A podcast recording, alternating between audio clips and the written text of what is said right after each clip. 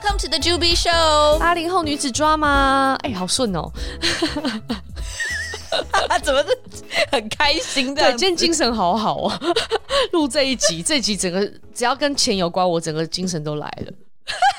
你是很快哎，花钱精神也来吗？什么东西？花钱这集算是花大钱呢、欸欸？花这个大钱，前面前提是要赚很大的钱才有办法花这个大钱呢、欸，是吧？大家有没有听懂？Abby 很有钱哦，有没有？他现在在，他已经有听懂哦。各位观众，我们不是要闲聊吗？前面要闲聊哦。好啦，先好啦，先好啦，先闲聊两句。你讲一下最近想要看上海的状况啦。上海最近怎样？我听说现在整个恢复到正常到不行哎、欸。对啊，就我跟你讲很好笑，就是因为不是十二月那个时候是就是大家都得 COVID，然后后来就是前一两个月是大家都得甲流，对，你知道那个流感，然后就大家就会比较说，哦，哪一个比较严重啊？哦，我得了 COVID，然后后面又得了甲流，怎么样？怎么样？就就变成大家闲话家常的一个话题，你知道吗？然后现在就是大家都 recover 的差不多，然后就是大家就开始讲说，哇哦，去年这个时候上海正在封城呢，就去年这个时候我们都没有春天呢，对，三十，对，就是这个，就是差不多这个时候，所以。我上周上个周末出去，真的整个上海的人，我感觉都在路上，就是那个路上那个塞车是，就是那个车都动不了，因为天气很好，最近就是那种二十几度 perfect weather。然后你知道，在上海春天基本上就是两周就过了，接下来就是热的要死。对，所以大家就是很珍惜现在这个时刻。对，然后就是偶尔会就是聊到说啊，去年怎么样怎么样呢？但是呢。然后这个话题就很快就结束，然后就开始讲现在的事情。我看最近那个品牌活动都回来了，大活动都回来，对对对，又开始砸钱了，上海又回来了，没错。但我觉得还是就是嗯，怎么说呢？就是像我那天在跟一个。呃，朋友在聊，然后他自己是上海人，然后他就会说，他现在去，比如说出差去深圳、去杭州，他都会跟人家说我是杭州人，我是深圳人，他不敢说他是上海人。为什么？After what happened last year，就是他觉得就是 还是心里面还是会有一点那个疙瘩在这样。哦啊，PTSD 哦。对呀，就是大家也不是完全失忆啦，就是毕竟还是就是一年前嘛，可能再再再过一年，可能就真的都忘了。对对对，但最近就是大家就在开始 focus 在说，哦，可以开始境外旅游啦，就是什么聊这些东西。对，最近就是只要是大陆签证过去很轻松的国家，基本上，嗯，从中国出发的机票就太 TMD 的贵。包括像泰国，像因为日本现在还没有完全开放，就是中国人可以过去嘛。韩国也是，所以我听起来跟查起来的价格都还可以，但也不是说很 OK，因为其实还有很多境外的旅客还是很贵啊。因为我订了五一的那个假期要去东京，我付了六千多块人民币耶，超贵，yeah, 只要从中国出发就超贵，Right。对，但还是想出去。大家都还是，我觉得出去的人还是蛮多。就我问了一圈公司的同事，大家有没有要出去？就是那些签证有办出来，就是出去啊。啊然后没有办出来，就想说，那我就不要，我就先不要出去，再再等一等这样子。嗯嗯嗯。好啦，哎呀，祝大家都顺利啦。好啦，我们聊一下这次今天有个大事件。对。大事件是你买房子啦，恭喜啦，谢谢啦，谢谢啦。啊！买房子真的是一个很烦的事情啦，看真的超麻烦，花钱怎么这么烦？对啊，今天今天那个就我我先我先我先自首，我毕竟还虽然这也是我第一次买房，我跟我先生第一啊，他不是第一次，我是第一次，然后但是我们是第一次在台湾买房子。然后，呃，我们也是小白，就是第一次的交易，所以请大家今天听我讲的任何话的前提都是我是一个买房子的小白，第一次在台湾买房子所遇到的经验谈。就是我的意思，我不想我就是你没有把不用把我当专家，就我讲话不是专家，我觉得没有 没有人要把我们当专家，我是没有人。我们的名字叫 The Juby Show，不是房产秀，我觉得没有人要把我们当专家吧？我说你们这边乱讲什么东西来，要不要做一下？下功课没有，我们就是先讲好。但我觉得，就是你在买这么就是花这么大笔钱钱，你一定还是有做一些准备，还是有做一些功课啦。对啦，对啦，所以跟大家分享一下。然后 Julia 算是也是做，她是做功课狂人，所以今天 今天她分享上海那一派，对她分分享上海那个那个部分的，对对对对。所以今天正好我们就是可以给到大家一些，就是在台湾买房 versus 在上海买房，然后买新房子或者买二手房的一些想法，这样子跟大家分享。是的，嗯，好，我们先从哪里开始？从哪里开始？为什么要买房子啊？哦，你先说好了，因为你才刚刚买，我其实也蛮好奇。对。对我我一直都知道我想要买房子，而且我人生最大的梦想就是买房子。虽然听起来有点 cliché，虽然想说到底有什么好一定要买房子的，就是如果说你知道有两种派别的人，一种是就是我觉得我捐不需要买房，我只要租房，我这辈子只要租房就好了。嗯、但我就是属于那个我一定要有房子的人，嗯、而且我非常的享受呃在。就是装潢房子这件事情，我希望这是属于我的东西，这样，然后也有就是比较算是归属感吧，嗯，对，然后这个事情就是在我现在开始准备要买房的过程当中，到我们现在已经下定金。开始处理这件事情的时候，嗯、就真的很有感触。就是看他一点点、一点点、一点点哦，你说的做的功课。然后，因为我们买的是预售屋，所以呃，待会、嗯、也可以讲一下为什么选预售屋或是二手屋。但是，就是为我们选的这个东西，你就开始看它整块土地的规划啊，然后整个那个整个那个区域的发展啊。然后你，我相信到了他开始慢慢打地基，开始盖，因为他其实离我们现在家很近，我们都会经过。然后就每次看到他，看到他，看到他，就是呃，Julia 应该也知道嘛，你也去看了好几次嘛，嗯、那种感觉。就很像是自己的小孩，然后慢慢长大这样。我先生都长大，对我先生连现在房子都还没地基都还没盖下去，还刚付完钱，他做完功课，他自己就感动到五体投地这样。他就说：“我现在做了好多功课，我觉得好感动哦，好像是我在看我自己的小孩哦。”对，他就很 emotional，笑死。对啊，那你呢？你为什么买房？我先啊，可以先跟大家广告，就是上一次我们其实录过两集，就是关于我上次刚买完房子那集，我们录过，就是呃二十四、二十五集那一集叫《上海买房门票两百万人民币实录》，对，大家可以。回去再听一下，因为我那时候应该也，因为那个时候其实刚买，所以其实那个应该更 fresh 一点，对对对，就是脑子。然后我现在在回想那个时候为什么买房子。第一，我觉得就是在上海一直在租房子。其实你也知道，我在上海其实已经就是光光是工作就已经十几年了嘛，很久。然后再加上其实我爸妈。在我长大的这段时间，我们从零一年到我一直零八年去加拿大这段时间，他们也都没有买房子，所以我在上海经历过非常多，就是搬家、租不同房子、不同的地区这样子的一个阶段。然后我我一直都觉得租房子就是你没有办法把它变成你自己想要的样子，然后甚至就是最简单，你在墙上想要打个洞。呃，放一幅画，你都要想说，哎，房东会不会发现，然后要赔钱之类的。然后其实我有印象，呃，就是几年前这样有说过一句话，就还有说说，他说我已经四十岁，我我想要有一个就是自己想要的一个房子，然后就让我比较有感触，因为我觉得可能你在二十几岁、十几岁、二十几岁的时候，其实你根本就不会有太多的这个想法，至少我啦，可能可能你有。你有这个想法，那我一直都觉得说，好像诶，租房子也蛮好的，蛮自由的这样子。然后，但是他这么讲，就让我觉得说，OK，这也是他的人生里程碑之一。然后我们那个时候也刚结婚嘛，一九年年底，然后二零年正好碰上疫情，所以那个时候上海的房价其实是往下，which is very rare，因为上海之前房价都一直是往上往上嘛。然后，所以我们就正好趁那个机会就开始在看房子，但是一开始也是比较玩乐性质，就是不一定是真的要买啦，但是先看看，先看看，先看看。然后，嗯，就反正看一看，就觉得说，哎，好像如果这也算是自住，然后也算是一种投资，那只要我我没有期望要赚大钱，但只要最后不要，只要能回本。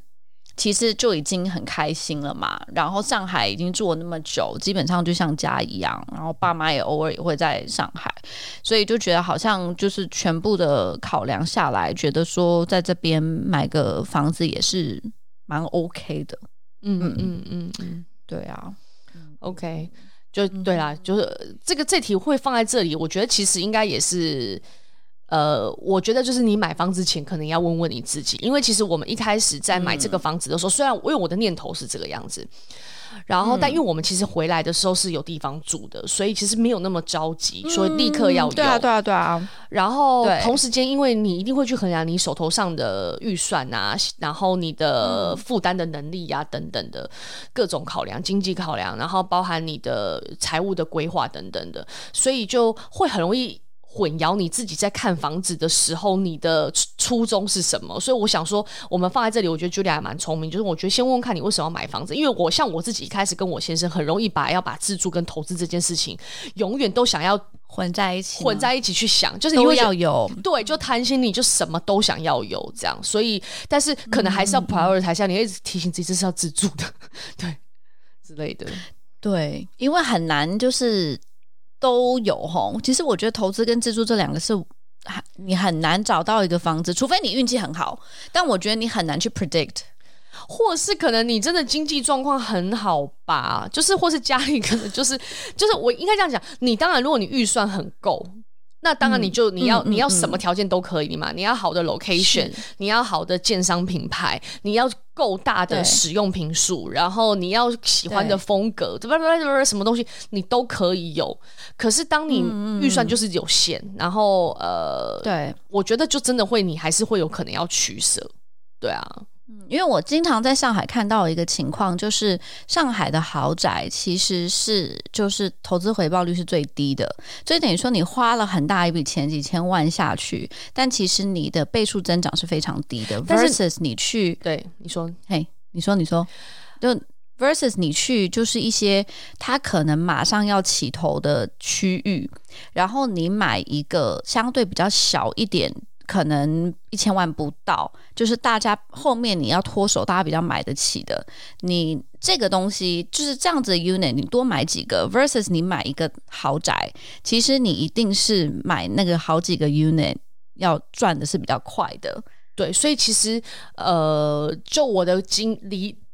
听说的哦，就是或是我做功课的时候，嗯、其实我们我们现在讲的豪宅，可能是真的很顶级的豪宅，譬如说一亿五以上、两亿以上台币的这种。哦，举例来讲，嗯、这种很多豪宅，它其实不真的不是自住，它也不是拿来投资，它是有一些企业用途的，或是企业法人用途。你要说什么？没有，这可能它都是合规的，对吧？只是说，就是它有一些其他的财务的杠杆要处理呀、啊，或者是说，它可能是要把这个钱透过转到这个公司。这个公司可以放，就是有更多的操作使用，所以如果大家有兴趣去 YouTube 上查的话，嗯、其实有蛮多人很爱聊这一块。然后就还我有印象非常深刻是大陆的呃。他应该是可能也做抖音吧，I guess，然后他也就做小红，做抖，做做呃 YouTube，然后他就在讲说，他就在教大家怎么样子把，比如说你要跟这个人从你 A 公司跟 B 公司想要多赚的这个差价，透过房子这个载体来操作，所以他就不是只是说我放在这里面，他这个十年后、十五年后，他就说，我跟你说那个百大坪的平数在那个离那个外滩方，我看很多都没有住人，就是只有管家在住，因为他们根本不会在里面住，他那个房子。就是只是为了要交易用的等等之类的，呀、yeah，FYI，所以这可能又是离我们正常常规 生活、常规操作离得很远。对对对对对，好好来来，还有嘞，然后我也蛮我也蛮想要知道，就是你当初在买房子的时候，对房子的要求有些什么？比如说，如果你 top three 要求好，因为其实就是。可能你会有很多很多你想要的嘛？对，对，但是如果你要选那个最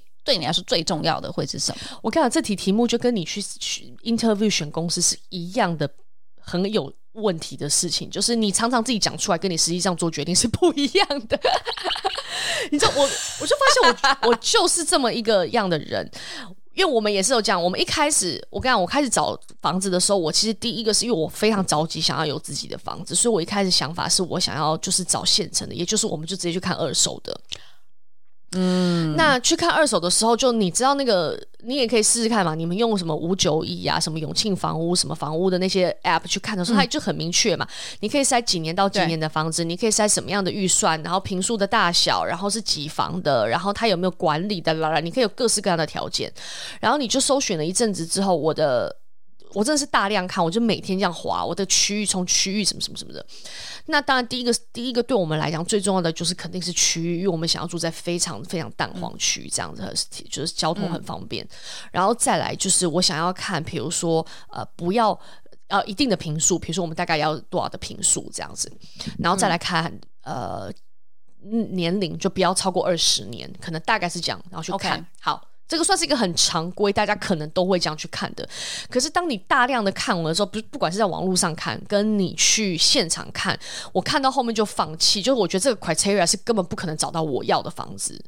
对，就一来就是、呃，你想要在比如说十年以内的房子，同时它要在蛋黄区，然后价格是你可以接受，然后建案也 OK，你就发现它其实非常的贵，然后可能。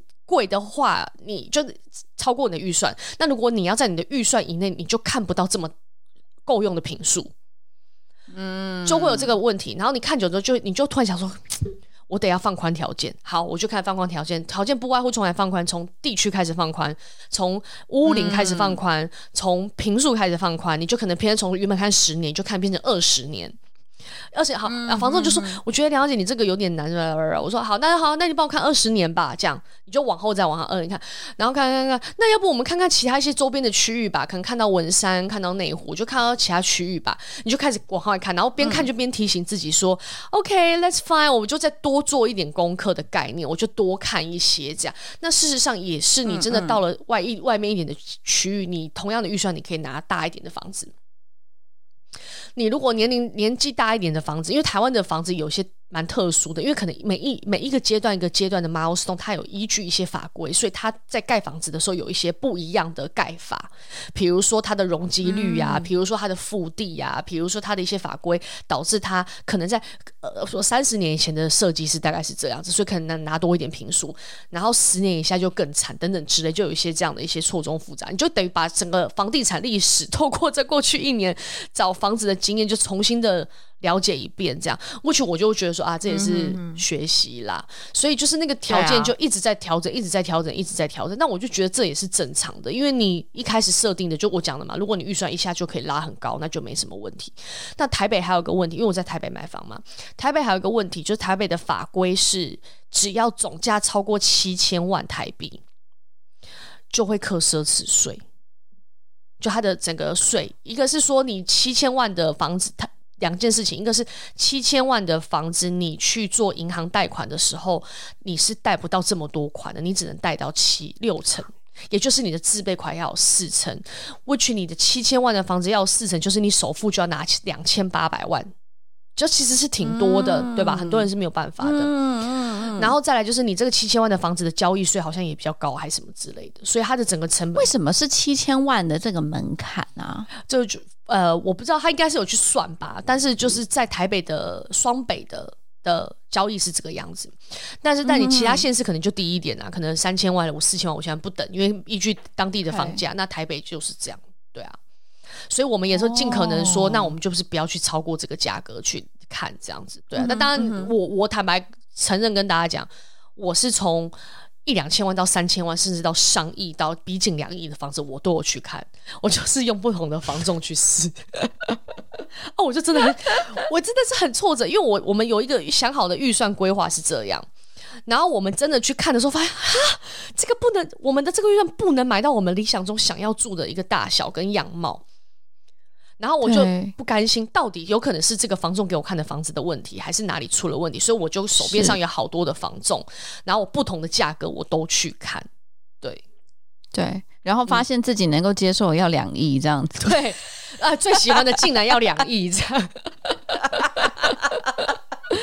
谁不喜欢两亿的房子？或是你养不养得起啊？Anyway 是不重要，但是就是说你我我的想法就是，我觉得我一定要通看，然后我再来看说哪一个可能比较 reason，因为我不想被骗。对，所以我就大量的看这样，然后我一开始也就坚决不要看预售屋，因为我就觉得我想要立刻住，殊不知我们后面买的也是预售屋。你看，我就跟你讲，这个东西，这个东西真的都很难说的。对，哦，对啊。那你呢？你的最重要是什么？有趣。呃，我那时候对房子的要求最重要，第一个就是 location 啊，就像你刚刚说，其实 location 我觉得是，就是大家一想到房子要要怎么买，第一个就是想买在哪里嘛。然后，因为我们就我之前工作大部分的地方都是挨的徐汇区，或者现在是在静安，但其实静安我比较少。其实我大部分之前的工作都是在徐汇，然后周末也都是在徐汇这块，因为就是你也知道我不怎么喝酒，所以我基本上就是喝咖啡，喝咖啡呢就是法租界，所以就是都是在徐汇区这一带这样子，然后朋友也比较多，都是在这附近，然后。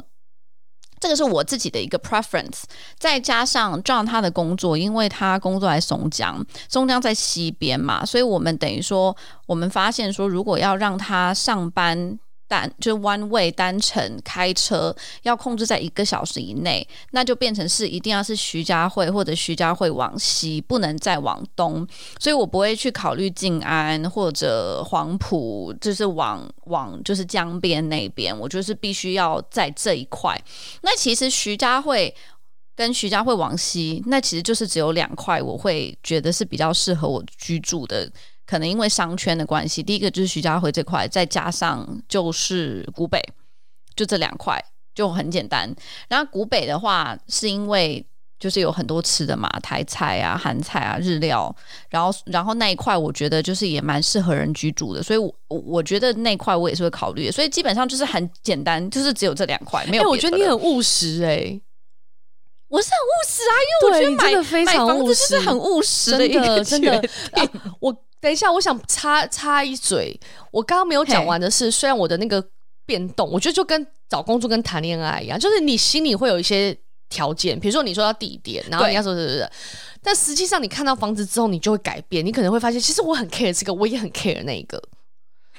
然后我跟你讲，就是我后来真的发现，我最 care 的其实是房子整个盖起来它的采光。我我我有一个。非常非常无法妥协的事情，就是我的房子有没有大的落地窗？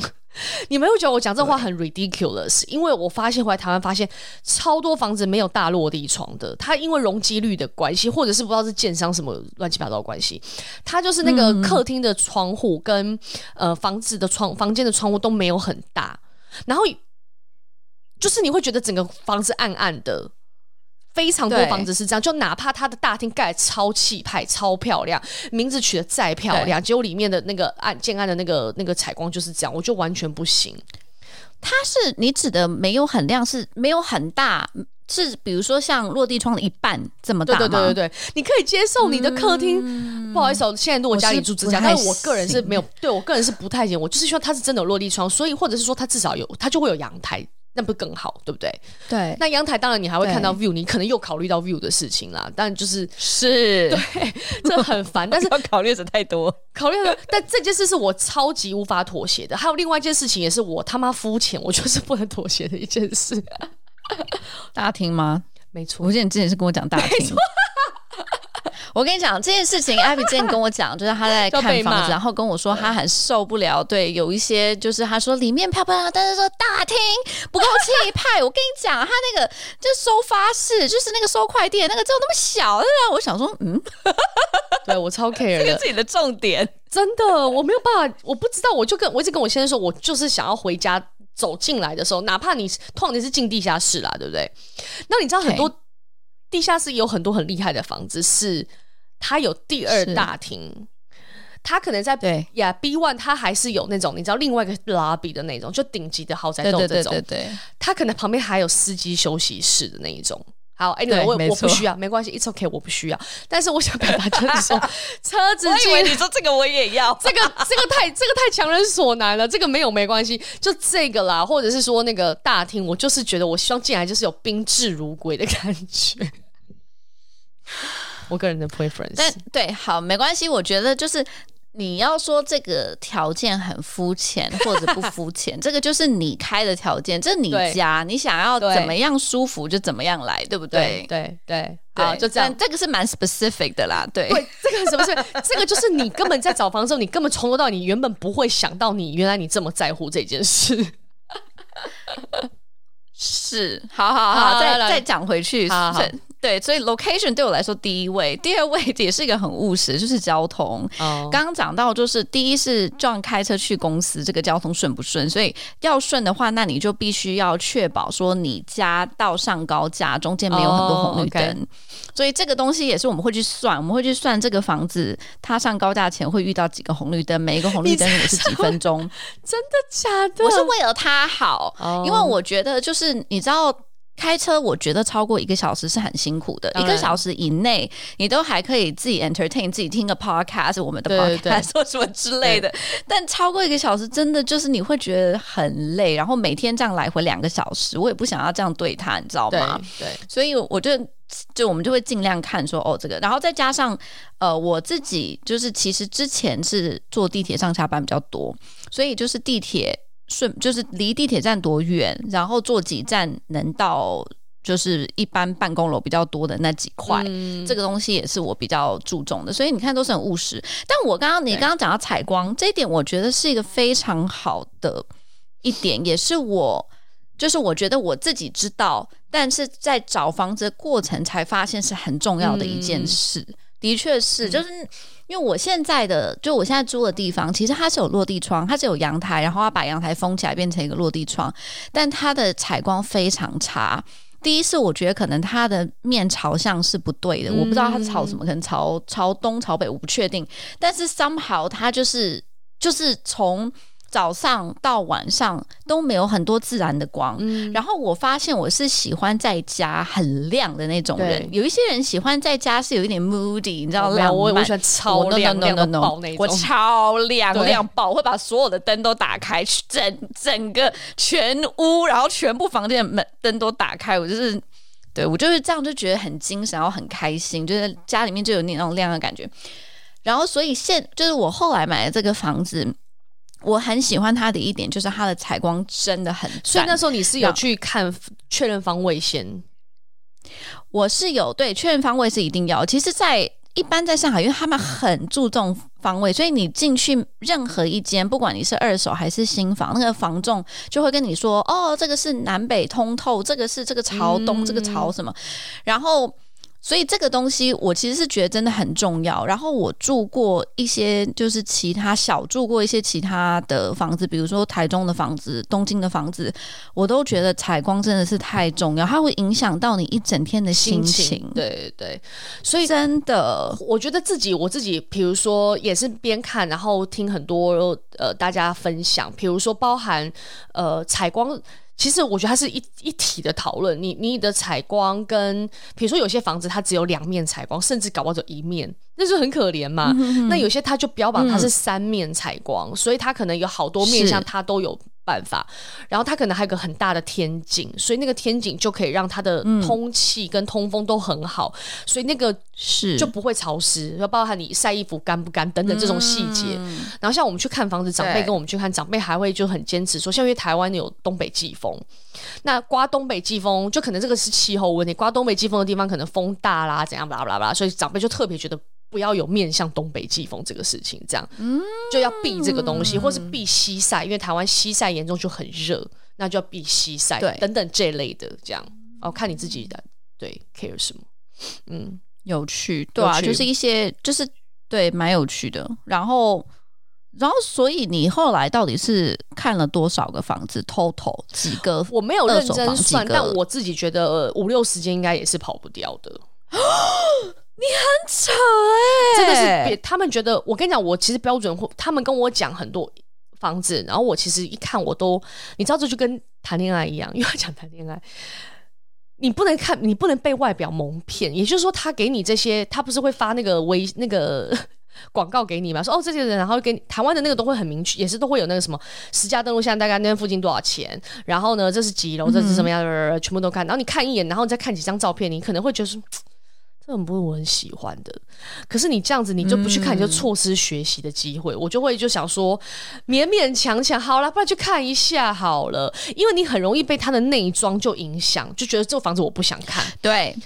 对，二手房真的很容易，就是因为里面丑不拉几，因为一般二手房里面就是丑不拉几嘛。对，但是其实你就是我，这个也是我后来在看房子的时候学到，就是当你租房子租的太久，你会很容易会被那些表面的东西给蒙骗。对对对对，但是其实看就是买房子，因为你如果是买二手房，你是全部敲掉，全部重新搞嘛，所以里面的内软装是完全。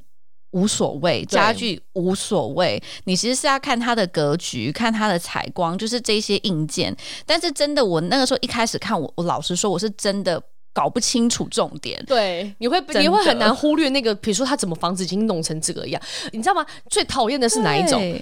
如果它里面是丑到烂到爆，我还就觉得你到时候打掉，你心心里会毫无悬念，妈就打掉。那还有一种是，他、嗯、就是弄的。他觉得很漂亮，然后他把那个装潢的价格加给你的那种，你就很你就很纠结哦哦。最气的就是这一种，对，他可能五年前才刚装修，他觉得他那个他那一套整个装潢很有值很值钱，然后要加个五百万给你，嗯、你就想说，我就不想要那套装潢啊，这这种。这种就是比较挑人，因为我最近不是在用装修的东西，我就在想这件事情，我就在想，我现在花那么多钱在做装修，如果我五年之后要脱手，那下一家的人会不会想说，拜托，这个女的以为这个装修好看，我才不要帮你付这个钱。我觉得这真的会耶，所以，所以其实真的是要多方考量。如果你这房子假设是小屋换大屋的人，你觉得这个就是你的中继站，嗯、我真的也觉得你也是真的可以考虑一下，不要花这么多预算，可能硬装花少一点，软装多一点。对啊，但如果你是觉得这个房子你可以待个十年，那 maybe 你谈一谈，你也觉得没什么。但总之，我去看房子就容易被这个影响。我甚至都觉得，我宁可看毛坯屋，你什么都不要给我，我自己想。对啊，对啊，所以就是想象力要很丰富。买房子的时候，哎、欸，可是台湾有一些网站，我相信大陆应该也有，就是有一些比较特殊的房子，它呃，就是那些建设公呃中介公司发出来的时候，它是有帮你做三 D 渲染的，所以你可以直接透过三 D 渲染去看一下这个东西可能里面可以变成什么样。而且现在有叫做润 GPT 啊，你们也可以有有有，有 对。所以你看了这五六十间。对，然后你就是看下来，你有没有什么一些 key takeaway？因为真的看很多。对，key takeaway 就是我觉得每个人的那个 decision making 的 process 其实不太一样啦。那我的，我跟我先生的都是属于那种我们想要全部都去看，就我刚刚讲，全部都看完之后，我们比较有底。这样，哪怕其实说真的，我的房仲全部都是朋友，已经。他们觉得不错的才介绍，所以我相信他们都是很专业的。但我也，嗯，哎，我也不知道在听我们的人有没有房仲业哦。但是我自己实际上对于房仲的期待值其实还挺高的。就譬如说，当我知道台湾，你自己像房仲啦，我其实蛮 surprise，你没有决定就是要自己去做房仲的。我卖豪宅，我是挺有兴趣的啦。但 anyway，就是。嗯、呃，你知道我们我们买房子之前，我们以前看 Netflix 时候被 Netflix 那些什么 Selling Sunset 啊，什么 Selling Sunset，对啊 对啊，宠坏就是还有很多什么什么 Penthouse 什么什么的。呃，Anyway，就是回来台湾呢，呃，你知道现在 App 都很方便嘛，所以你其实很多房子你在、嗯、我都是坦白说都是我在 App 上看到，然后我会丢给我的房中说、嗯、这个你觉得怎么样？但其实我也就是 show my respect，我其实是希望他在这些破里面以外，他可以给到我非网络上查得到的。嗯、那不然我就网络上查就好啦，我为什么需要他？对吧？我其实是有这疑问的。那好，没关系，房源可能真的有困难，以及因为我预算有困难。诶，如果是房仲朋友有在听这一集，可以给我一些指教。Anyway，我这是我的。没有，他说困难是你这个人，你这个人很困难，so difficult。不是因为我就很期待说，这就是一个做功课的事情。我讲真的，因为我遇到太多，也有些乱七八糟的房仲。嗯，第一，房源如果有困难没关系。好，第二。我们就去看到现场了。那很多因为这个房仲，他可能假设他是负责大安区的某一个区块，他可能不知道内湖的，所以他到内湖去，他就会找他的伙伴嘛，就是内湖当地负责这个。嗯、对对。那内湖那个伙伴，他可能对内湖的周边的环境等等之类，他会比较专业，所以他会在那个地方，他要有更多的琢磨。所以这个时候他过去，我就算联络 A，然后 B 来接待，那 A 就是旁边，我是可以接受的，因为他可能不是你最。专业的那个的了解那个物件的人，OK。可是有一些物件，就是它有些有一些事情是共通性的。我让你举例来讲啊，呃钢骨结构，比如说有分 SC、SRC 什么什么什么结构。当我是一个小白，我在提问你说，哎，那请问 SC 跟 SRC 有什么不一样啊？或是什么 SC 有什么不一样的时候，我觉得这是一个很 common 对房东来说，你应该要非常清楚的。嗯，因为我不相信只有我会问，就所有人都会问，可是很多人都是回答不出来的。他觉得这是超过他的 scope 的问题。对，可是台湾他，他觉得，嗯，他觉得他应该是知道你的这个 apartment 里面的所有的东西，但以外的这个外立面是已经超过他的认知范围。对，因为其实说真的，就几个套路嘛，我觉得这都是可以做功课，大家。房仲真的是有时候很有很多人蛮懒的，一个就是结构，因为台湾有地震，所以很多人会标榜他的那个大楼有什么样的钢骨结构，然后再来就是哦，比如说像我就会很清楚，就算你骗我好了，我都会问你为什么这个房子要卖。对吧？然后再来就是说，嗯、呃，隔壁的邻居是谁？这个我觉得我们也会去问。然后整栋大楼大概住了谁？隔壁邻居有谁？这样子。好，再来就是物业管理，这个物业管理怎么样？它是二十四小时的吗？还是说它是只有礼拜周间来啊？然后它但是几个轮班啊？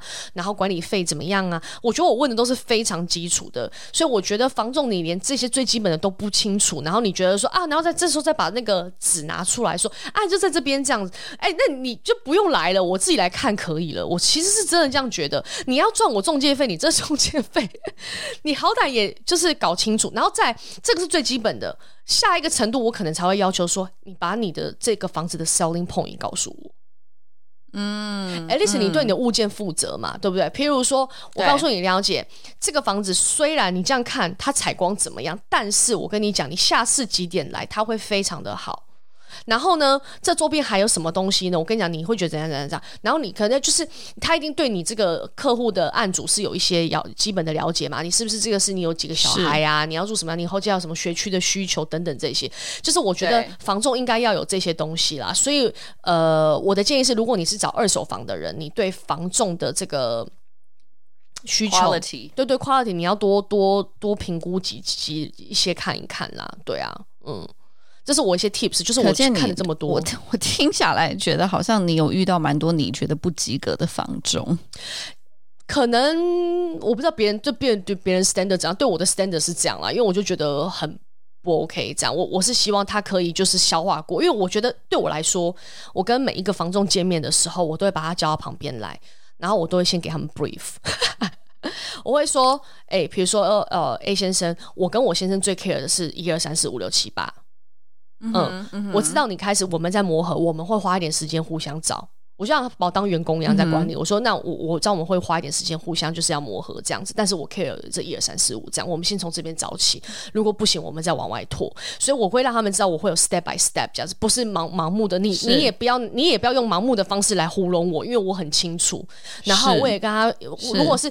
第二个、第三个房仲开始出现，你就越来越成熟了嘛，你开始就会有新的东西出现，这样子，然后你就分配大家不同的、嗯、不同的那个任务，把这个人配置在这个这个这一区，把这个人配置在这一区。你真的很夸张，但我觉得最夸张的是你用了这一些防重，然后你这样子训练他们，结果到最后你买的也不是透过防重买的，对，但呀，但但是我自己是。觉得我们还是可以留一条线，因为日后有可能我有投资的需求或什么的，不好说，对不对？也是，也是，也是。对，但我也很希望可以跟你成，可是我就始终觉得都没有找到我觉得很契合的房种啦，就至至少坦白说。对，这段时间，你这么一说，我现在回想，我那个时候在看二手房的时候，好像也是没有遇到真的觉得像灵魂伴侣一样的 房仲。就你会觉得你跟他提了需求，他应该可能没有直接写 note 下来，他至少也 make 一个 mental note，然后下次应该会记得吧。但好像真的遇到这么专业的房仲，这么 one on one 的很少。对，因为你你知道，就是这个也都是要互相磨的。就譬如说，像我刚刚讲的嘛，我一开始是小白，所以我对我说的 criteria，其实我都是我感觉应该怎么样。但事实上，可能看了时间二十间之后，你就更清楚了。你回头去 review，或者是我觉得房仲就会回头说：“嘿，他他不是只是单纯说他不烦你，他不。”着急你去做决决定，他也不应该只是说，哎，我们上周看的那两间，你觉得怎么样？我觉得他如果有效率，他应该在跟你过去看的十五间、二十间里面，他统一拉出来再看过一遍。哦，上次梁小姐她觉得这个不喜欢，嗯、你可以帮他，就像去买衣服的时候，他如果看多了，你会觉得他就会很很 confuse 嘛？你会跟他说，你刚刚来的时候，你其实是要直筒的，而且我记得你是说你要深色不刷纹的。可让我们看一下，你二十间里面有三间就是这种的，你要不要再重新从这三间里面去评估？他帮你做同整的工作，可是这些房东通通没有。他只要在这周带你去看两间，他然后你跟他说这两间，我觉得哈、啊，再看看，他就给我 pass，他又换新的给你了。对，可是不是每一个消费者都可以或房房看房子都这么理智。你知道房子很多还是 emotion 的，然后很很很很情感的，所以我自己也会觉得说，有时候我也要花很大量的精力去做同整跟归纳。哦，原来我过去看那二十间，我是看到很后面才发现，我是看到呃。去年年底，我跟我先生，我们两个就在重新再讨论一下，我们发，我们又才重新对对齐自己的最重要的事情。原来我们第一个最 care 的事情都是采光，就不能妥协的，绝对是采光。对，但是这件事情在一开始其实你不会去讲，因为你会 assume 这个房子通常应该要有正常的采光吧？可是你其实哦、oh, no no no，对，你看了才发现，原来就是没有这么多有有有采光的，对之类的。是啊。嘿啊，所以可能房仲觉得，我不知道是不是房仲他们觉得说，可能 Abby 你你有 multiple 房仲，所以他在你身上花很多的这个 extra 的心思去帮你统筹，可能他会觉得说，那到时候你如果 go with 另外一个房仲，他所有这些心血就白费，那他就找不到功课。因为我觉得其实是就是这就就是叫做乱枪打鸟。说真的，他还是用非常对对对肤浅的，就不要付出不是最浅层的那个 criteria 去找帮你找房。比如说你要的地段、你要的单价、你要的总价跟你要大概的房间，他可能都还是落在这个地方。你还是没有深入去解决这个客户他为什么没有办法做出呃预定的这个这个动作。我现在好像在防防重教学，我我只是从从我自己个人的角度，我想这样被服务啦，因为他有有防重，就是他大部分态度都非常好，然后他们也很辛苦，嗯、他骑那个欧兜拜，然后跟你到那么多地方去，然后你有时候就觉得真的很拍谁，我也就是顶多请他们喝个饮料，喝个咖啡，对，那我也知道，我今天如果这么高单价成交的时候，你可能会拿到这么大一笔的的 commission，、嗯、我其实是 expect 你可以做更多的。嗯对，然后我还有遇到那种，我可以跟大家讲，就是你们真的可以去多看，因为是台湾的市场有好多好多的品牌，什么信义啊、永信啊、住商啊，然后呃东森啊、太平洋啊，然后还有一些呃什么元喜啊，就是更比如做高阶的。然后呢，我有遇过比较高阶的，他比较标榜是他说像他像是做私人不动产管理。我觉得哦，太赞了，你知道吗？我一听到这个，我就觉得啊，应该跟什么东升、永庆、信义完全肯定不一样。他一定是找那种更好的物件给到你，这样更 unique 的物件给到你。那然后第一次合作，他们就发了那个 P PDF 来给我，就是把那个物件就贴上去，这样需求。对对对，Okay. 那个里面什么格局，巴拉巴拉巴拉。然后就这样，然后好 OK，然后去看房子也就这样，就没什么太特太特别，态度态度也都非常好，很细致这样。但对我来讲，就是还是没有实质上很大的差异。就是你给我一张，嗯、应该这样讲吧？你你知道那种 App 不是转发都可以有里面说的详细的内容，一个一个 P P 呃 P P P L P 啊什么这样，全部把东西列出来这样子。那如果那个东西跟你只是做一个 P D F 内容是一样的，你觉得有什么差别吗？只是它多加了一个某某的不动产管理公司。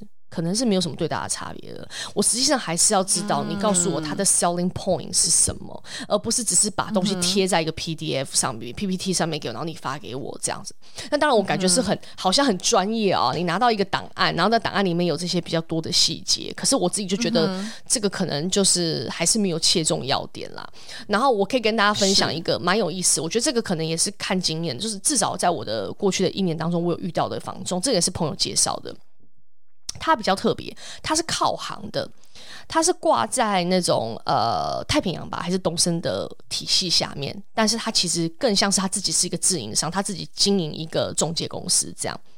然后他、嗯、他自己因为之前是做行销，他就是都是在公司上班，然后在很知名的公司上班，然后做做做做，后面他觉得说、嗯、啊，我想自己出来做房仲，因为可能比较好赚，然后也想要换换领域，然后刚好他身边有一些资源，比如说家里人有做室室内设计的，然后有做垃圾回收的，大型垃圾回收的，所以他就开始扛内他自己身边的资源，然后就做。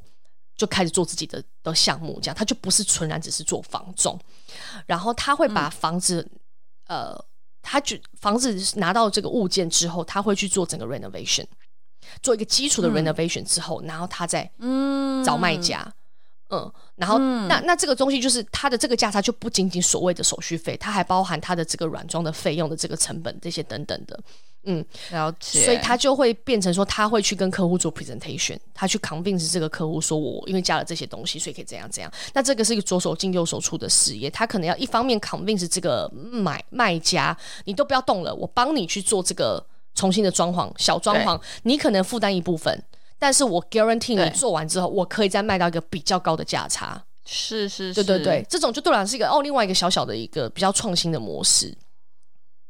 嗯，那有些人他是愿意做到这个程度的，的对对对，所以就也遇到了形形色色服务的人的样貌啦。那我自己是觉得这个这块 versus 预售屋，就是虽然我开始讲我不想买预售屋，因为预售屋要等很久，但是我们去看了预售屋好几个在台湾比较知名的建案建商，在台北的有名的建商的建案里面的样品屋，再加上他们的整套服务，就是在讲解。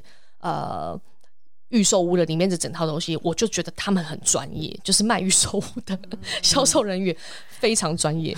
那不一样啊，他只要需要卖一种产品，哎，对啦。但是他们每一次每一次卖完这个件，他也是要往下再去卖下一个建案啊。那他到每一个建案，他也是要适应那个建案的一个。但我觉得他们应该就是有一套很成熟的训练体系吧？对啊，对啊，所以对啦，所以我觉得还是还是不太一样啦。对啊，对啊，对啊。但 anyway 啦，就是他们道具也比较多嘛，他们辅助的整个 team 的工具跟分配，他们是个 team 在打嘛，所以当然你会觉得稍微，而且你可以眼见到他的整个已经是样品屋的感受了，所以整个状况都。对啊，对啊，所以我就很肤浅的，就一如往往常般，我 care 大厅一样，我就被预售屋说服了。所以，我其实觉得最后你去买预售屋，somehow 我也没有很 surprised，对吧？你就想要新的，其实你发现最后你会发现，你这个包你是要买新的，还是要买二手的？然后你价格，然后你要想看哦，呃，价格可能没有差到很多，尤其是在市中心。对，因为它不在。我其实觉得这个东西是一个很大的原因，就是为什么很多人到最后还是买了新房。嗯，因为价差真的没有差那么多。因为如果你差个百分之五十之类的，那可能你就会想说啊，那我还是买个二手房自己去搞一搞好了。对，嗯，没错，好有趣。嗯。我不知道这样，你觉得我还要讲讲到呃，就是好这块可能就是跟房仲吧。我觉得大家可以就是多多换换不同房仲，然后听一听，学一学。然后我觉得你可以自己有做功课，你自己其实大概也知道哪一些问题他接得住，哪些问题接不住，他你就会知道他大概专不专业。然后我觉得也不用硬着头皮要跟他耗很久，嗯、因为其实真的很耽误你的时间。然后另外我可以跟大家分享一些。嗯小的小的细节吧，这个也是听来的啦，但大家就当参考，因为其实，呃，我们就是一般小老百姓跟散户，我是都当成大家是这个样子在听这这一集，所以其实我当时是有个很大的困惑，如果你介绍给我的房仲这么的好，我刚刚讲了嘛，如果其实你想要看那些房源，你在 App 上那些五九一什么，其实你已经可以看到大量的房源，而且是可以透过筛选找到你最接近你要的。那我要房仲干嘛？我其实是非常期待房仲可以给我不一样的房源，是我网络上看不到的，而且是第一手的这样。所以我每次都会给他们这个 brief，我说我其实就是想知道你有没有第一手想卖的房子，你真的觉得很好的，然后他还没有在市场上，或者是 at least 吧，就是咨询查，它不在市场上流通很久，你赶紧就告诉我，对不对？嗯哼，你差办法赚到这个资讯差嘛，对不对？但有些房仲是真的可以哦。哎，我跟你讲，哪一户在卖，而且他只交给几家几家卖，所以不是那么多人知道。而且现在刚试出，那你抢这个资讯差，你去就可以看到好一点的东西。因为是这样的，所有人新的房子你喜欢，你都不会卖。所以如果你想要买二手屋，什么十年以下、五年以下会拿出来卖的，可能就是有问题，或者他可能断头了。所谓的断头就是他缴不出来，他可能做杠杆、做投资很大，所以你实际上要再看市中心好的地段，十年以下的二手房，你真的也过得了你的眼的，真的很难。像我有去看到一一个建安，超棒，地点我觉得也 OK，也不是太差，OK，整个建安大概有一百多户吧，一百五十户跑不掉，他就一户在卖，然后那户是在二楼，然后是在 Seven Eleven 楼上，但对吧？你可以想想为什么他拿出来卖，整栋都整栋就是好到那个，我会跟他，我还说，哎，那个房东，你帮我劝一下这栋有没有其他户在买，因为这栋我好喜欢哦。就没有，嗯、所以你最后看到你就大概知道是这样子。那我想讲的是说，为什么有时候散户很难很难很难有办法就是要到你要的东西呢？是讲，因为我那天听我听一个朋友在讲，呃，很多那种断头的，特别是断头的，就是他一买了开太多杠杆，他想要赶快出清，像有可能经济问经现在的经济的情况等等的，他因为着急要换钱。他不太可能去问散户要不要买，所以他们会去卖给谁？他们会去卖给专门收的这些大户，收房子的大户。比如说有一些建设公司，他也是会去收这种房子的。哦，那他们有门道嘛？或者是比较大户专门在搞投资的人，他们也会有门门路。是他不会去平白无故问你一个老百姓，然后你可能在那边犹豫个半年，怎么可能？就不可能，他就立刻要变现了。所以那种你想要抢便宜的，你也不见得抢得到。除非你跟你的，你让我想到，我之前好像就是之前在上海看房子的时候，有一阵子还有在看拍卖房，嗯，就是特别特别便宜，然后一般什么 location 什么都蛮好的，就是比市场价要便宜很多。但我记得拍卖房它是你是必须要全款去买的，哦、因为这个人就是破产，所以他才把这个房子给抛出来，对对对，所以你必须手上要非常多的现金。对啊，那这也是很特定的群众会去去看嘛，对吧？我们一般散户你就在那边，啊、所以你基本上这种好康你也不容易拿得抢得到，嗯，我是这样觉得啦。然后再来就是说，还有一种是那个建安都很好，然后有些建安它因为它可能呃，通常我的我目前的观察，那个房子的预售的过程当中，嗯嗯、它七到八成卖的差不多，卖到七成或八成的销售之后，它就会把借贷中心就清掉了。他就剩下留下两层，嗯、他可能就是边卖，一直卖卖卖卖卖到房子盖起来。对对对，或者有些他就故意不卖，像我知道很多台湾的豪宅是故意不卖的。那故意不卖就是为了要后面可以炒作这个价格跟巩固价格的理由，所以他不卖。嗯、所以你要等后面释出你才有得买。那后面释出才有得买的时候，就越是挑人买了。我我我我应该之前有跟你讲过很多上海的房子，就是明明看，因为其实新房释出是很透明的，它是就是每几个月它就会有一个 batch，然后它会告诉你 exactly 这个地方这个这个建案叫什么名字，它具体在什么位置，然后连它的价格这个东西都是透明的，就是所有就是它必须要有一房一价表全部出来。但是出来你能不能买到又是另外一回事。可能明明他这个新房，他说还有售楼处，他给你一个电话号码，他还告诉你地址，你还可以自己去。但是你打电话去就是没有人接，然后你到现场，他就是你就是找不到售楼处。那请问他这几百户他是怎么卖的呢？然后我我也很困惑，因为很多这些的确是我很有兴趣的。因为 location 很好，价格也不错。因为你知道上海的房子其实是有限价的，所以其实新房的价格其实就像就像你说，跟二手房真的没有差那么多，可能甚至它跟它旁边的二十年的房子的价格是一样的。那大家当然就抢破头，很想要去买，但是怎么样都没有门路。后来我就是也是听现在的邻居在那边讲说，很多这种都是茶水费，就是。你要认识谁，然后你直接抛给他几百万，你就有这个名额去买。我想也是，你先拿一个 ticket，对不对？你说我现在老子是有钱的，而且我到时候买了可以跟你分多少钱，对不对？对啊，对，就是、啊、就是要这样子很直接，那你才能买到那种人家梦寐以求的房子。要不然就是你是普通人，你没有这个门道，那你就是没办法，你就是跟人家。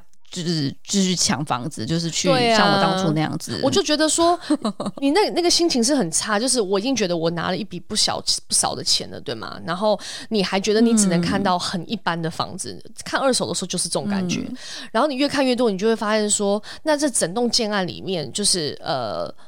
我想要，我觉得这种家都很棒。可是我我也喜欢某一个面相，另外一个面相我不喜欢。可是我可能看二手，我只看得到某一下面，因为真的好的它就不释出，嗯、所以最后就会导致成你就会觉得啊，我其实还想买预售，因为预售我可以选方位，我可以选位置，是我选楼层，对对，所以就是会很容易变成这样。Anyway，对啊，对啊，二手房有的时候我有的时候觉得真的是一个运气运气的问题，对。然后还有就是你自己有多赶。如果你不赶着买，你也可以慢慢看，慢慢看，慢慢看。Maybe 你就看到一间正好符合你要的，然后价格也 OK，那你就买了。但如果你是有自己有一个期限，或者其实，因为我后来发现，我那个时候心里面的状态是，我觉得我可以慢慢看，我没有在改。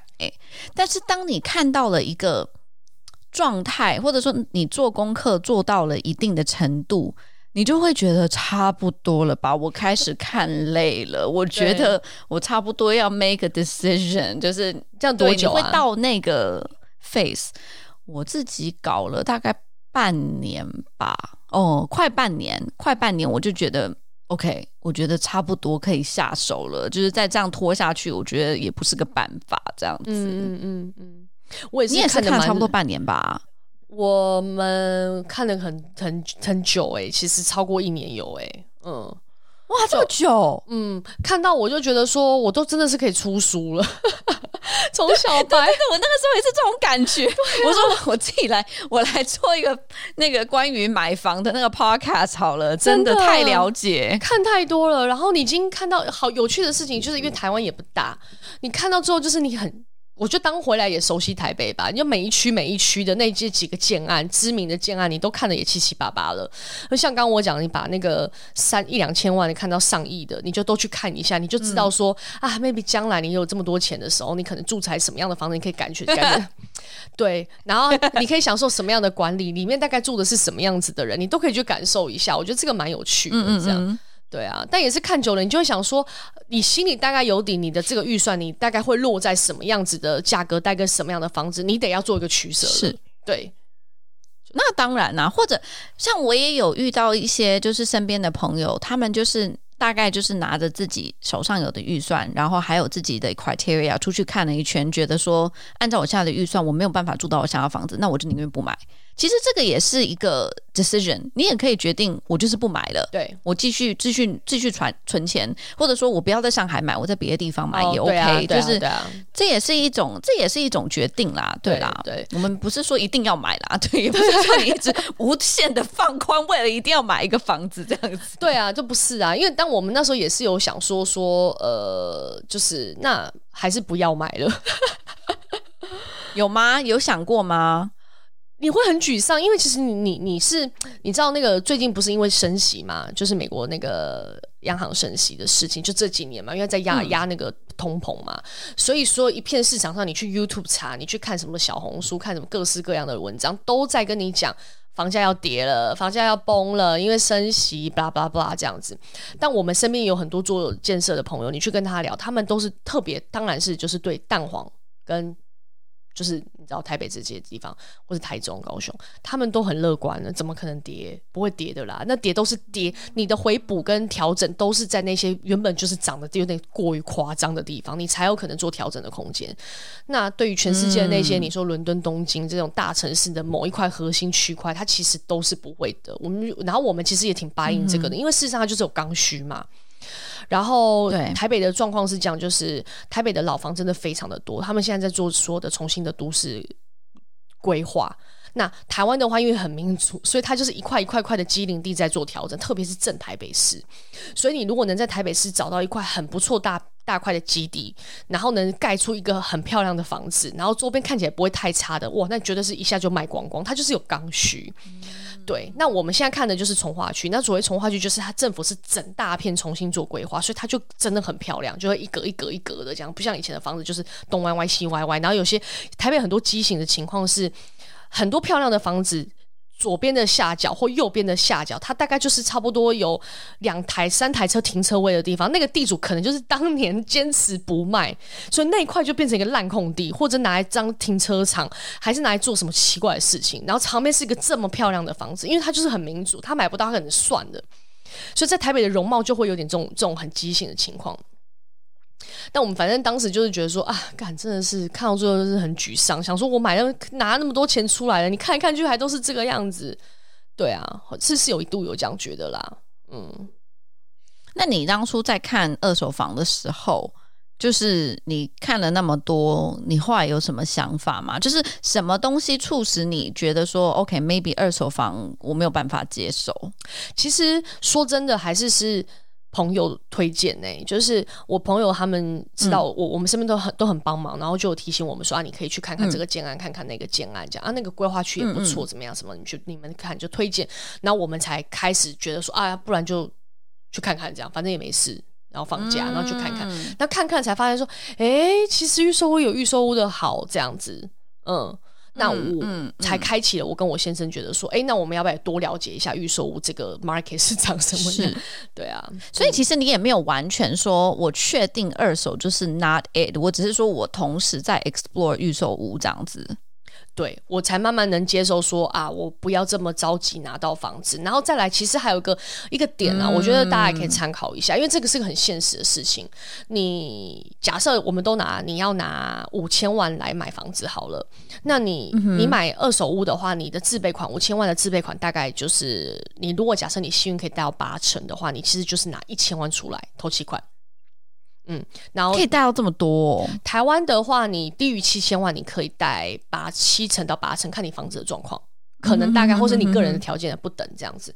那如果你是超过七千万，就我刚刚讲的，你的自备款其实是要有四成，四成，嗯，你只能贷到六成这样。嗯，嗯，OK，嗯哼，好，这是一个，然后再来就是你。你买呃二手屋，就是你立刻就钱就出去了嘛，对不对？你立刻要贷，然后立刻投期款这样子。那预售屋不是啊，预售屋就是慢慢缴嘛，对吧？这是很很正常的。那每一家预售屋的、嗯、慢慢缴是什么意思？就是你只要付，比如说像我们最近买的这个预售屋，它的就是我们的首付第一笔要先进去的，就是总共总价的十趴。对，然后接着慢慢开始盖，他可能每一个阶段每一个阶段跟你收一笔钱，这样一笔一笔一笔，但是总共的工程款只收十五趴，也就是在交屋之前，你只要付二十五趴的费用，二十五趴的总价。所以二十五趴的总价，所以也就是说，假设我刚刚讲用五千万算，呃、你的二十五趴就是一千两百五十万，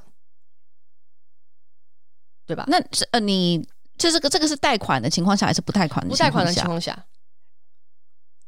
因为你还没有拿到房子.所以你这个房子是不能拿去贷款的。所以你手啊，对，这跟上海的操作是完全不一样的。对，好，我把它讲完，然后你再讲你的你的差别。所以台湾是这样，哦、那台湾还有分，也就是说你在交屋之前，你大概是付，这是看每每一家那个建设公司你们谈的。但是我是讲个大概，像我们的这个就是你的交屋之前，你大概总 total 付二十五个 percent。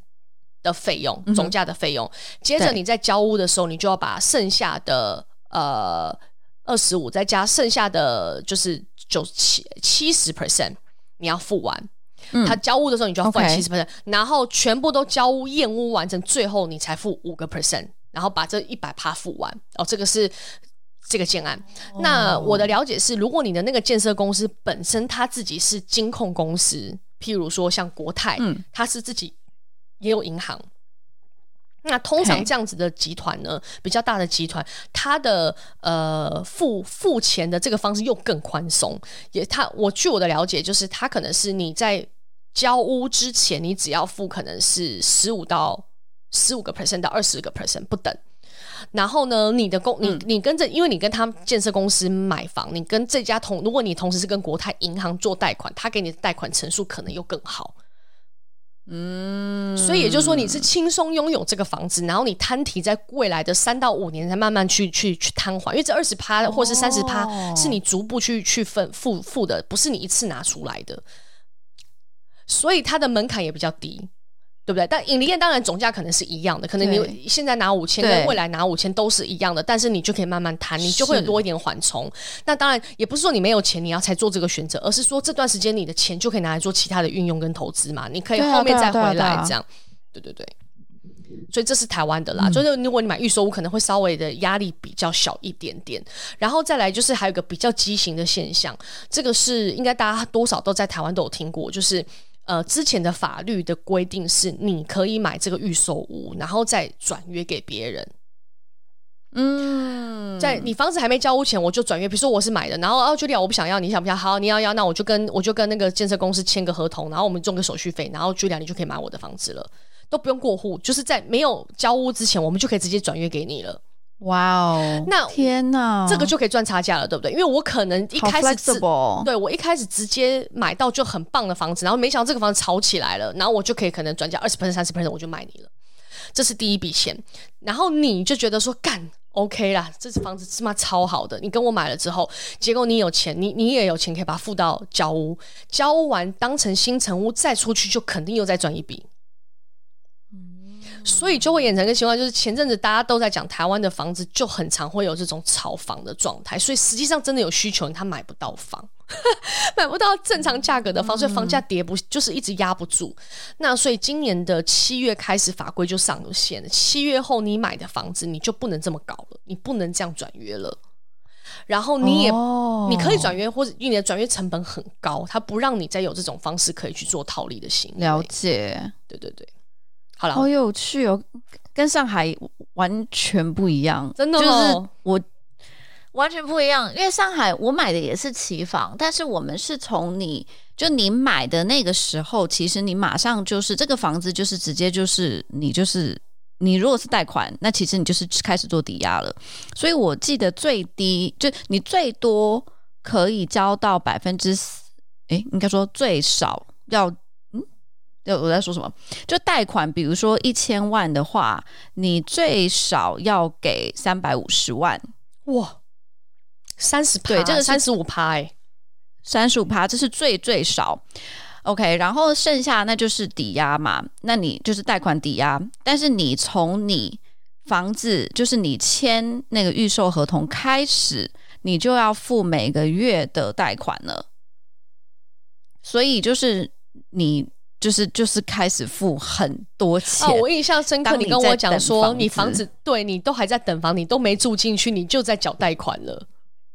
对，然后就是一直在缴，一直在缴，然后所以我我是今年一月份才拿到钥匙，我已经缴了两年多的贷款，我才拿到这个钥匙，就是还真的很亏很亏的一个情况，真的耶。但是没办法，就是就是这样子，你在上海要。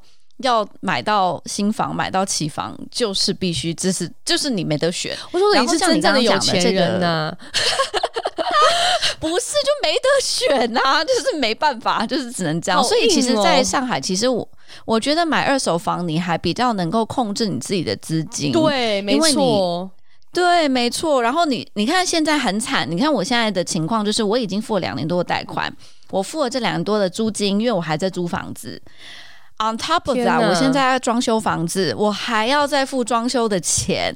天哪！所以等我这个人能够住进我已经付了这么久的房子，我可能已经付了三年的贷款跟三年的租金。哎，两年多，而且到现在他也只把就是一期的房子给 build 起来。我记我我我买的这个房子，它是旁边，它是一整个商圈，所以它是有办公楼，它有剧场，它有 mall。有餐厅，blah blah blah，就是很多配套，然后还有二期，但是现在唯一盖好的就是只有一期的住宅，所以当他一月份钥匙给到我们的时候，旁边全部都是空地，就是全部都还是工地，哦、就是还在打地基这样子，然后有工程的声音吗？会啊，所以你现在已经住进去的邻居就会 complain 啊，但是那就是就是看你要不要住。像我我们有一些邻居，就是因为我们是精装修，那他就觉得这个装修也 OK，他就愿意进去住。但嗯，就我觉得我我也可以开一集讲装修这个东西，真的就是一个很大的一个坑，因为你知道他们为了赶工，我们家的那个木地板下面全部都是灰，就是你走到那个。就是那个嗯墙旁边，你去踩那个木地板都会有灰，这样喷出来，飞起来，喷出来。这是新房子哎，就是就是你这种东西是我觉得，你说你其他，比如说我随便说，你可能大理石的这个这个洗手台好了，那它可能旁边坑坑角角做的不是很完美，我觉得这个东西你去打磨一下，这种都还可以过得去。但是我觉得，就是你的地板下面是灰，这个东西我是要每天住在这里耶。对啊，这不是，这不是哎，验开玩笑的验屋，我们可以来讲一集，就是验房子的那些，哎，可以可以验房这些东西，对，真的很烦。所以我现在就觉得，就是他们，我有的时候都觉得他们买期房，说这个装修是送给你，但明明就。根本就是坑你，因为他根本这个装修对他们来说根本不用多少钱，但他就把这个装修等于说讲的很那个，对对，放到你的房价里。然后他，你知道他用我我这样子应该有跟你讲，我觉得他们利用的一些电器都是一些很好的品牌，但是其实都是已经停产的东西，就几年前都已经停产的东西，哦、就是很没良心，就是。用的你说能用吗？啊、能用，但是你也不想用。你你们当时那个合同上面的标榜，他、嗯、会把型号都写出来吗？不会。我跟你讲，这也是另外一件事，就是期房你去看那个样板房的时候，它很多上面会写，会有告诉你说，呃，这个东西是不是装修标准？嗯，OK，那如果他写的很清楚，这个东西它就不是装修标准，那你就不要去想你的房子到时候有这个东西。这是一。第二就是他会说，比如说，呃，我们会给到你的，随便说，呃，水龙头会是这个牌子或这个牌子同等，对不对？对对，然后我们当初有遇到一件事情，就是他在这个样板房里面有写，比如说水龙头是 Duravit 或者这个品牌同等，但是等我们签合同的时候，他就没有再写到这个品牌了。那也不能要求他补吗？可以啊，所以后来就是很多邻居发现，所以就大家一起去抗议，然后让他们重新改啊。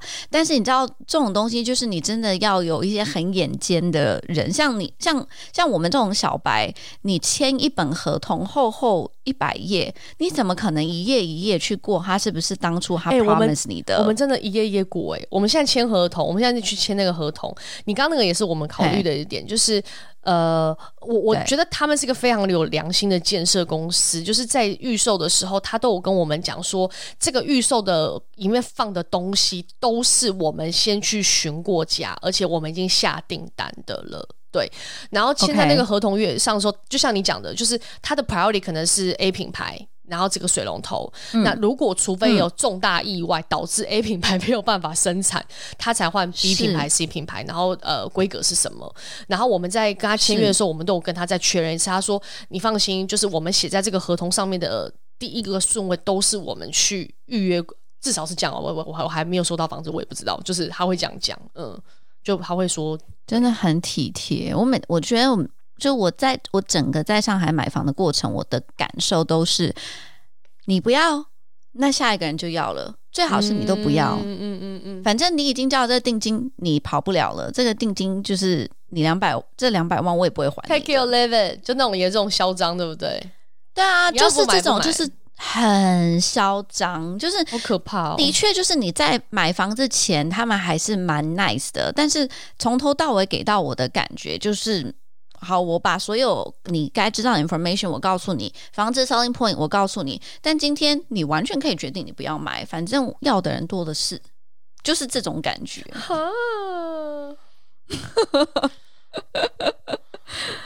唉，对啦，嗯，好了，无奈。好，anyway，对啦，然后。但是你两年，你后来你两年半那个房子盖的算是蛮快的，因为我们买的这个它也是三年到三年半，嗯、也是它有分不同盖法。那这种三年到三年半的盖法是一个加速的盖法了，这样子。那有些建案它都要盖到五年，哇！我看五年人生我都觉得孩子都生几个了，我觉得五年真的太久了。所以你们。你们去看那个样板房的时候，它是盖在就是你们会住的那个 building 的其中一层吗？它是不是？呃，它就在那个基地。哦，就在那个基地。对对对对，我可以跟大家稍微快快分享。不过今天这一集我们应该也是差不多了，对不对？就是我我稍微快快分享一下台湾的预售。嗯、我觉得大家有兴趣，反正你要买不买，你都可以去看看。像上次茱莉亚你回来，你也我也可以带你去看预售屋，我们可以 有趣有趣有趣感受一下。而且我觉得一定会分品牌有不同的感受。我的意思是说，比如说台湾有很多大型的建案，呃，我自己看的有看过那种很小那种在地建设公司的那种呃建案，也有看到很大的，嗯、什么像是国泰啊，对然后有看。过华固啊，这种大型的，他们的服务都很不一样，这样子。那我先讲一下一个 general，我自己觉得感受，现在很多疑虑都是包含我们这种这种偏小白类型的去听，我都会觉得，干，他真的服务很好。比如说现在的那个建安中心，大概都会盖在那个整个基地上面，然后呢，他都会给你看一下，就是、嗯、呃。你进到里面，他当然会做，不是会样会做一个那种模型图嘛，然后把那个面方、那个地地那个地理位置都给你看清楚，全部都看清楚这样子。那你一定要像，你一定要，你一定要。搞清楚哦，就是它只会显示它那一栋嘛，它基本上不太会把别人一起显示出来，所以你、嗯、你不要以为你看到的就是这个这个视野这样子。好的建设公司，嗯、他们现在都会做三 D 的给你，像会直接做那个，我不知道那是怎么去街景的。像呃，我现在看房子，你是买五楼还是买十二楼、十五楼、二十楼、二十五楼，它都会从你的家里把做出那个扫描那个全景，然后让你看看你今天是在十五楼的时候，你站出来是看到什么样的景。你可以看到什么样的东西？嗯、对，然后你会大概它是每五楼做一个间距，所以你每五楼都会看到你自己大概看出来的 view 是怎么样子。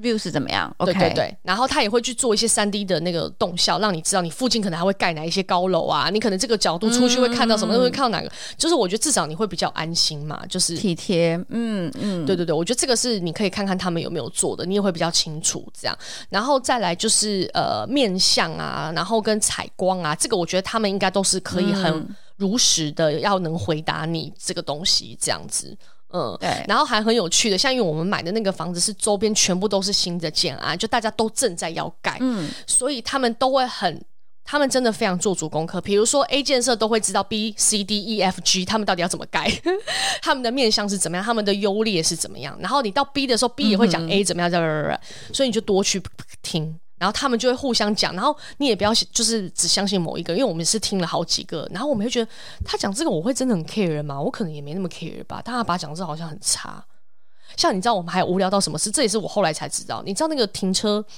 停车场，你的地下室停车场，嗯、波平的那种停车场，你知道有一种是那种它的那个呃楼梯，它的那个梯是像螺旋的，就是。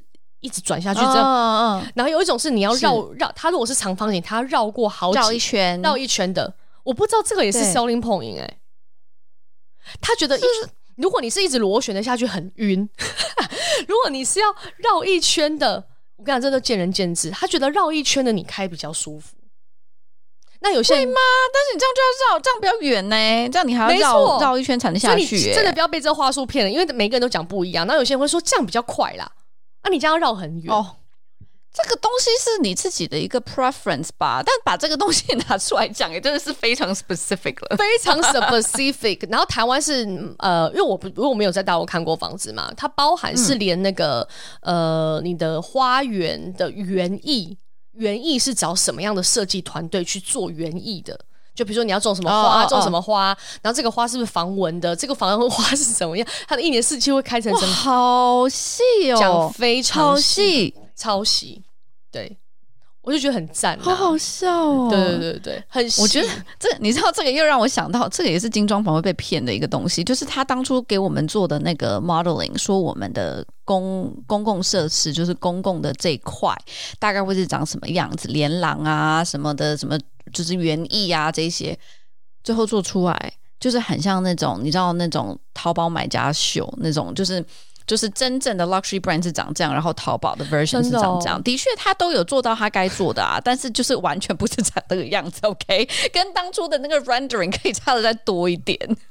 我觉得这个可能我也要 manage 我自己的期待值，因为不好说。对，真的不要期待太太多，对。就你不要期待到他真的会把它做好做满，他会做到合同里他该做的，但因为合同里他不会有把 rendering 放进去嘛，对，对不对？所以就是对，对期期待期待值。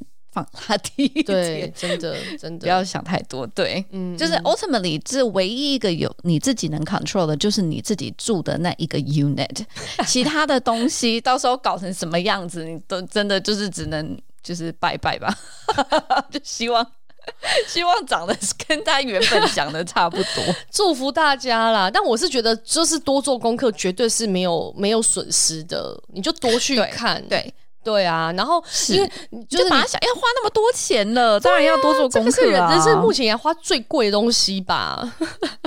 对所有人来讲，是啊，都但是要把它想成是一件好玩的事情，对对对对对就是大家也不要觉得说看很多房子然后很有压力或者什么。其实就是如果你是比较放轻松，像我记得那个时候就是别觉得说，哎，呃，周末我们就排一个去看一个房子嘛，然后把它当成是一个好玩的事情，就会觉得比较没有那么有压力。对对，然后价格，我觉得当然我们也可以找一集再单聊价格，因为我觉得价格也是蛮多美感的啦。嗯嗯、但我觉得也都是一个心理战术。那其实多看多练习，你就比较不容易被唬住。像我们是长辈跟我们去，长辈就比较愿意扯下脸来去掰扯这个价钱，损杀价吗？对对对，对，可以杀价哦，可以杀可以杀。所以这个我们可以是回台湾买房子，后面再聊杀价这样子。对啊，大家大家请回去听那个 上海买房日记二十四、二十五集，就可以知道我那时候多无助，真的杀价。上海买房太可怕了，三秒钟就要选房，欸，哎，哦，真是那个我真的是惊呆耶，惊呆！台湾倒没有这么扯，还抽号码牌，对啊。好，我决定下次回台湾可以去安排看一下房子。对，我安排，我安排，我们一起去，我们可以再看一下其他家。好玩，好玩。我要看两亿的，我要看两，我要看豪宅，看两亿的，绝对去看。我跟你讲，我真的看超多的，这有些真的是哇，你真的是会想，会给你一些赚钱的 motivation，想说啊，真的好好赚钱。哎、欸，我最后有一个小问题，那个台湾现在那个贷款的利率是多少啊？呃，两趴多吧。哦，两趴多，OK。然后是，就你现在签两趴多，那以后就是一直是两趴多，还是它也是浮动的？哎、欸，我不知道、欸，哎，我们还没有聊到这一块。嗯，对，Abby 莲，你赶快去 find out。但两趴多很低耶、欸，现在那个上海是四四点三。我只能说，在上海上买真的买得起房，真的是有钱人。Julia 是有钱人，那我就就是。呆，我就现在在想，我当初为什么要做这件事？然后现在在那个装潢房子，也是想说，天哪，又是钱，好多钱，好多钱，又是一笔，就是又是一大笔钱。我现在房子已经砸到变成毛坯房了，我把所有的精装修都打掉了，现在就是一个工地。我跟你讲，我偷偷也在跟我老公说，那个房房那个建设公司送的，我什么都不要。我到时候跟他讲，全部都建设公司怎样送的我都不要，我想要全部都不要。我想要扣掉，我就是觉得那东西我就自己来，但我们还是想要再去做一个评估的过程，看差价多少啦，看能留什么有意义跟没有意义。因为你始终你最后要装潢成你要的样子的时候，你可能很多都还是要跟那个，因为可以做客变嘛。像我们现在就是可能下半年就要讨论。哦，真的。对，搞，所以我就需要开始找室内设计师进来，开始跟我一起规划了。对啊，我真的听完这一集，觉得在台湾买房子真的是太幸福了。大家都去台湾买房子吧，不要在上海买房子了。什么客变，他当初连理都不理我。OK，我，我稍微有点那个，稍微有点那个，稍微庆幸了一下。这样，我本来还觉得很痛苦。这一切，No No No，我觉得好开心。我觉得在台，嗯。上海就是他不理你啊，开发商不理你，OK？你这个散客在他眼里是什么啊？嗯、超无助，好不好？完全不理你。好啦，好，大家有兴趣的也回去 看二四二五集哦。好哦，好，OK，好，祝福大家，拜拜，拜拜。